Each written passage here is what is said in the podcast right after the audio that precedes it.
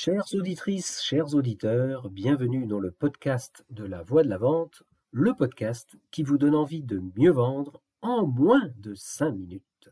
Aujourd'hui, je vous emmène en prospection. J'ai reçu il y a quelques semaines un email d'une personne que je considère être un ou une commerciale.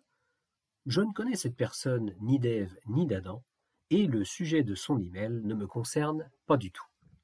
Contrôle de sécurité annuel de vos installations de stockage. Je ne possède pas d'installation de stockage dans mon entreprise. Leur contrôle annuel m'intéresse donc à peu près autant que la couleur de ma première chemise. Frappé quand même par la curiosité, j'ouvre le message. Je commence à le lire. Le texte démarre par un bonjour.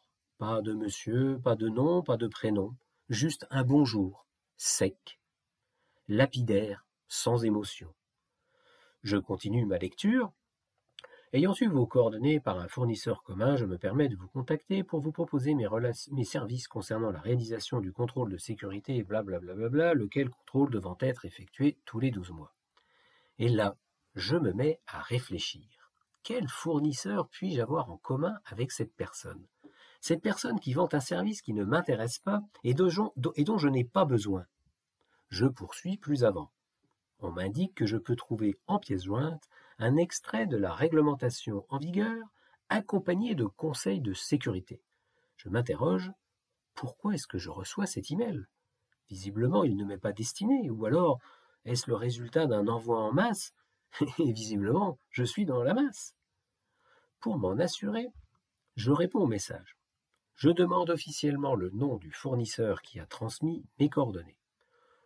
Malheureusement, je n'ai pas reçu de réponse à mon email. Alors, j'ai continué ma réflexion sur les motivations de cette personne qui m'a écrit, comme elle a dû écrire à des milliers de gens. Qu'est-ce qu'elle a bien pu se raconter dans sa tête avant de faire ça? Tiens, je vais faire une bonne phrase d'accroche aux petits oignons, comme ça je gagne la sympathie de celui à qui j'écris, et bingo, il me recontacte. Ok, pourquoi pas, mais n'y a-t-il pas un présupposé à ce genre de démarche? Ne faut-il pas que celle ou celui à qui le message est envoyé connaisse à minima le sujet? Ne vaut-il pas mieux s'assurer au préalable qu'il se sente concerné? Que la problématique corresponde à quelque chose qui lui parle un tant soit peu? Alors oui, je sais, la prospection, ce n'est pas facile. J'ai rarement entendu un commercial dire Waouh, génial, aujourd'hui je fais de la prospection.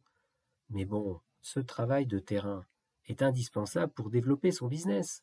Autant bien le faire, autant le rendre efficace, autant mettre toutes les chances de son côté.